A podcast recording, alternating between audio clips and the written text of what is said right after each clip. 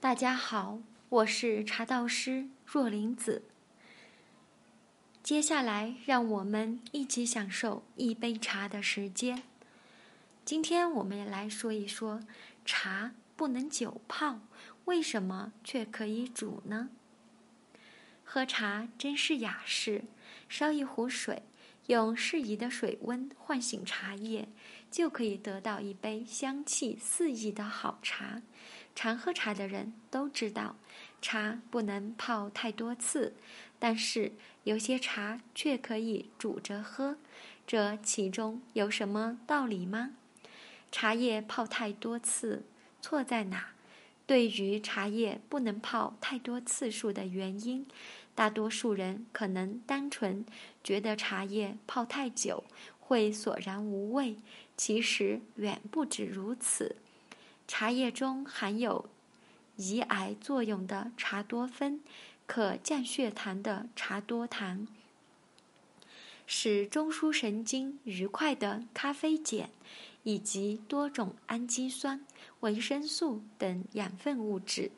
这些养分物质能析出多少，和冲泡的次数有很大的关系。通常，外形颗粒越大的茶叶，养分物质析出的速度越慢；颗粒越小，析出的速度越快。茶叶一般在五到六泡后，有益成分就析出的差不多了，茶汤的香气逐渐低沉，滋味淡薄，但茶叶中苦涩成分也将逐渐析出。故口感较差，再泡意义不大。除此之外，茶叶泡太久，甚至是隔夜茶的话，茶叶还可能变质。它们所含的少量碳水化合物与蛋白质会惹来细菌和霉菌，对健康有害。所以喝茶要记住。不可一壶茶从早喝到晚，即泡即饮，才能喝出健康。那么有些茶为什么能煮呢？茶叶不可久泡，但有的茶却可以煮，而且茶汤的滋味比泡的更好。这是因为茶叶中不同物质的沸点不同。泡茶的水一般在八十到一百度，这时候茶叶中的溶于水的物质是低沸点物质。煮茶的时候，茶叶中的高沸点物质才会释放，这时候的茶汤会变得更加的香醇。此外，英国科学家发现，和用沸水泡茶相比，用茶壶煮茶可以让茶叶释放出更多的抗癌物质，抗癌效果更好。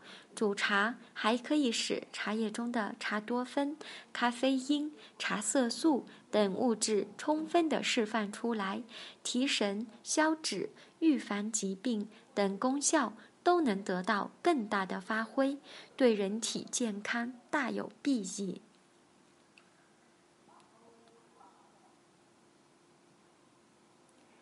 那么哪些茶能煮着喝呢？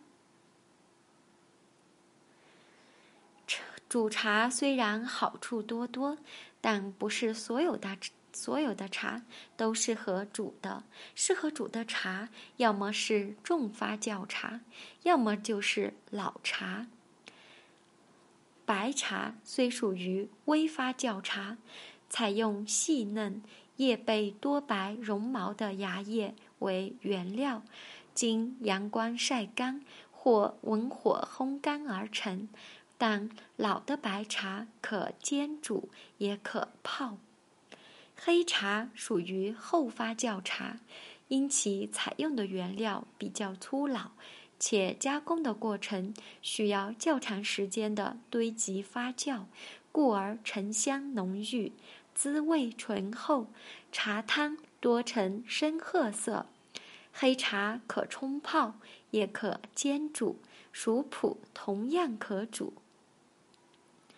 红茶是最受国际欢迎的茶类，属于全发酵茶类。